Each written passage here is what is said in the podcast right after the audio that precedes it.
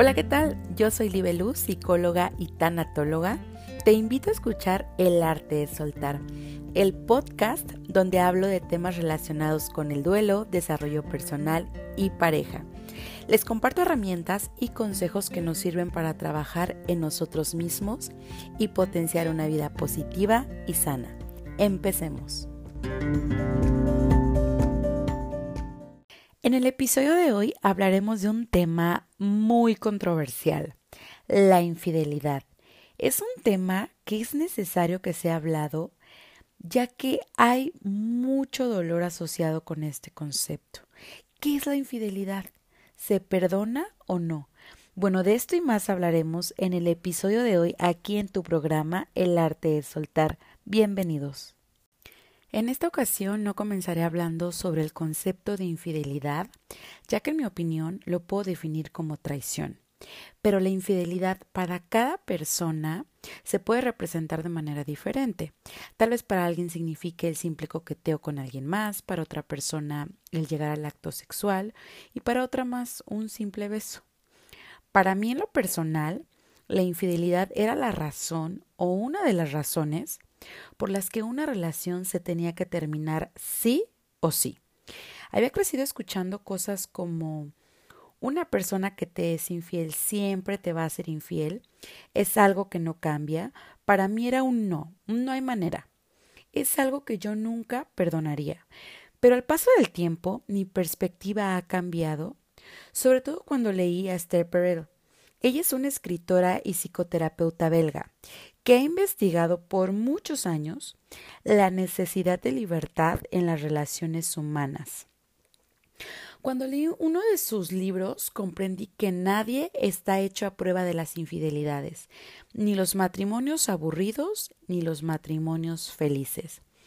Ahora la pregunta es ¿por qué engañamos? ¿Por qué engaña la gente que es feliz? Cuando decimos infidelidad, ¿Qué queremos decir exactamente?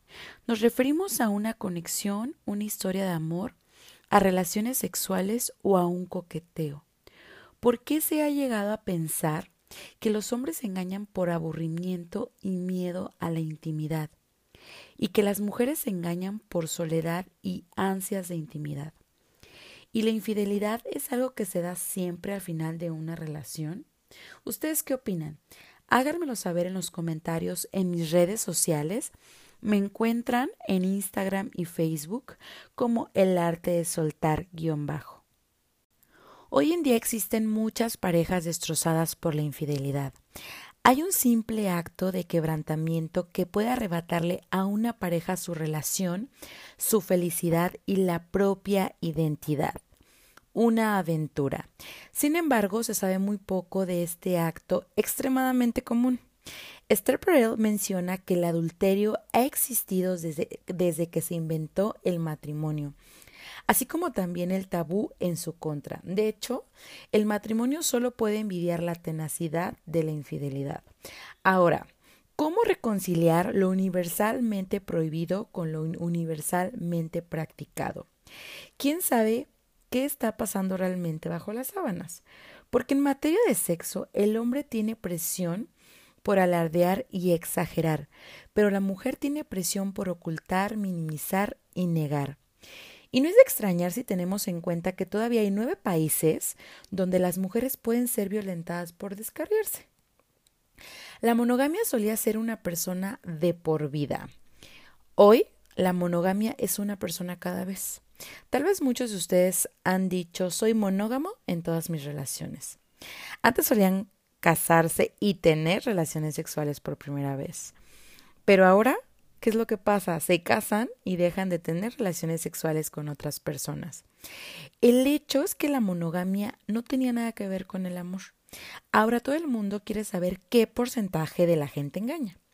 No hay una definición universalmente acordada de qué constituye una infidelidad.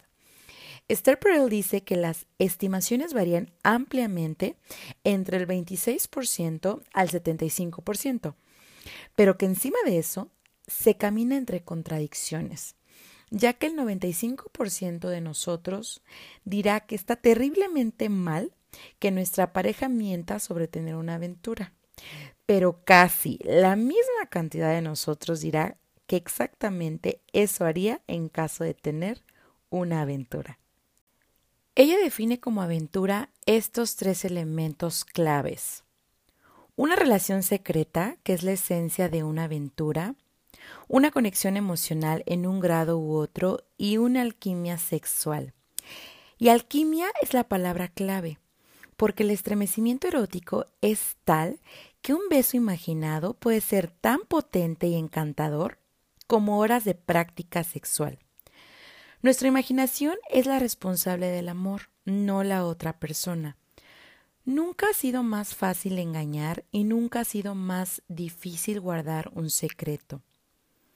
Nunca la infidelidad se ha cobrado semejante tributo psicológico. Cuando el matrimonio es una empresa económica, la infidelidad amenaza nuestra seguridad económica.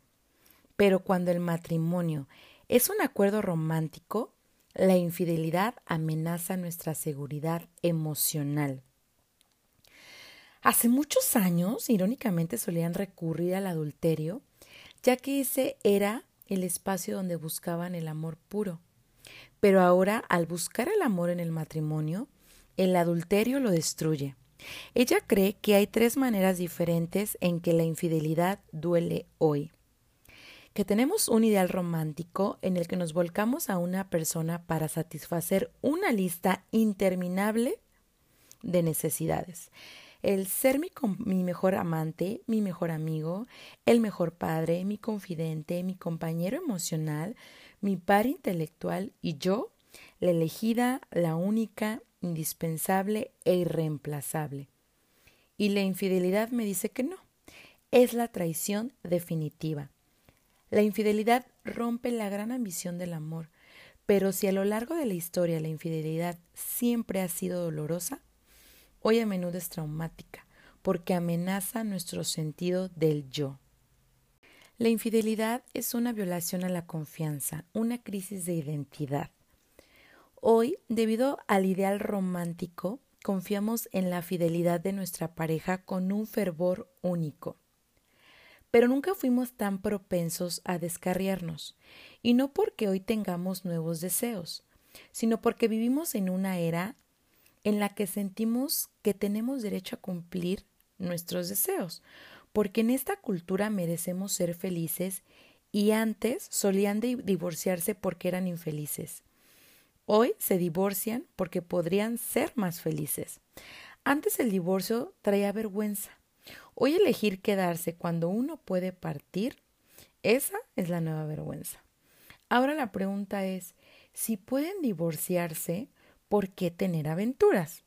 El supuesto típico es que si alguien engaña, o es porque hay algo mal en la relación o porque uno tiene algo mal. La lógica dice así. Si uno tiene en casa todo lo que necesita, no tiene por qué buscarlo en otro sitio. Suponiendo que existe el matrimonio perfecto que nos vacunara contra la pasión de explorar. Pero, ¿y si la pasión tiene una vida útil finita? Y si hay cosas que incluso una buena relación nunca puede ofrecer, si incluso las personas felices engañan, entonces, ¿de qué se trata? Las aventuras son un acto de traición, pero también una expresión de añoranza y pérdida. En el meollo de una aventura siempre encontrarán un anhelo y un deseo vivo de conexión emocional, de novedad, de libertad, de autonomía, de intensidad sexual un deseo de recuperar partes perdidas de nosotros mismos o un intento por recuperar vitalidad de cara a la pérdida y la tragedia. En ocasiones cuando se busca la mirada del otro, no siempre te alejas de tu pareja, sino de la persona en la que te has convertido. Y no es tanto que se esté en busca de otra persona, sino en busca de otro yo. En todo el mundo hay una palabra que la gente que tiene aventuras siempre dice que se sienten llenos de vida.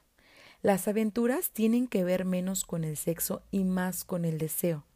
Deseo de atención, deseo de sentirse especial, deseo de sentirse importante. Y la propia estructura de una aventura, el hecho de nunca poder tener al amante, aviva el deseo. Eso en sí mismo es una máquina de deseo por lo incompleto, por la ambigüedad. Te hace desear lo que no puedes tener. Ahora vamos con la pregunta más importante. ¿Cómo nos curamos de una aventura? El deseo es muy fuerte, la traición es profunda, pero puede curarse y algunas aventuras son un toque de difuntos para relaciones moribundas, pero otras nos impulsan a nuevas posibilidades. El hecho es que la mayoría de las parejas que han pasado por aventuras permanecen juntas. Algunas simplemente sobreviven y otras podrán realmente convertir una crisis en una oportunidad.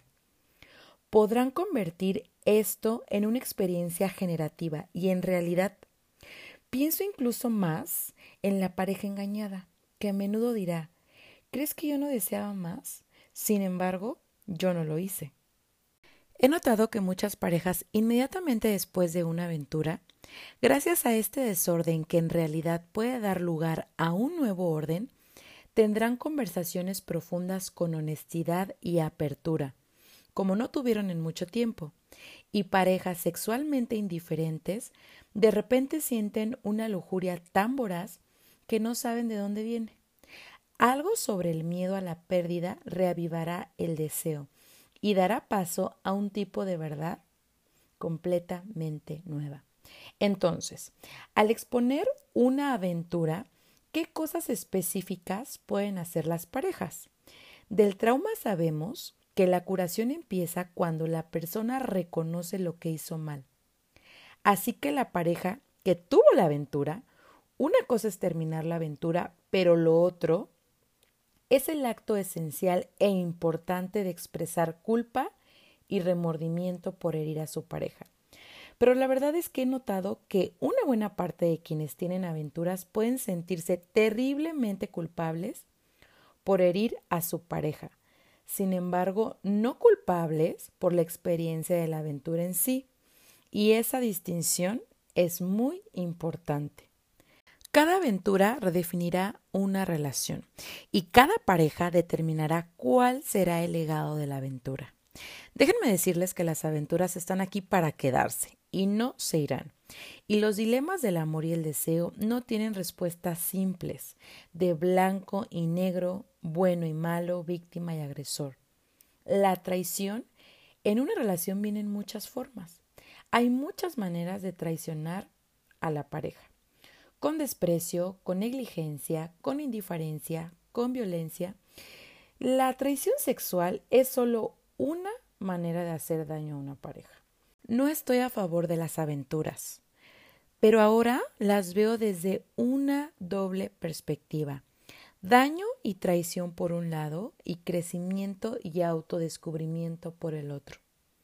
Lo que causo en ti y lo que significo para mí.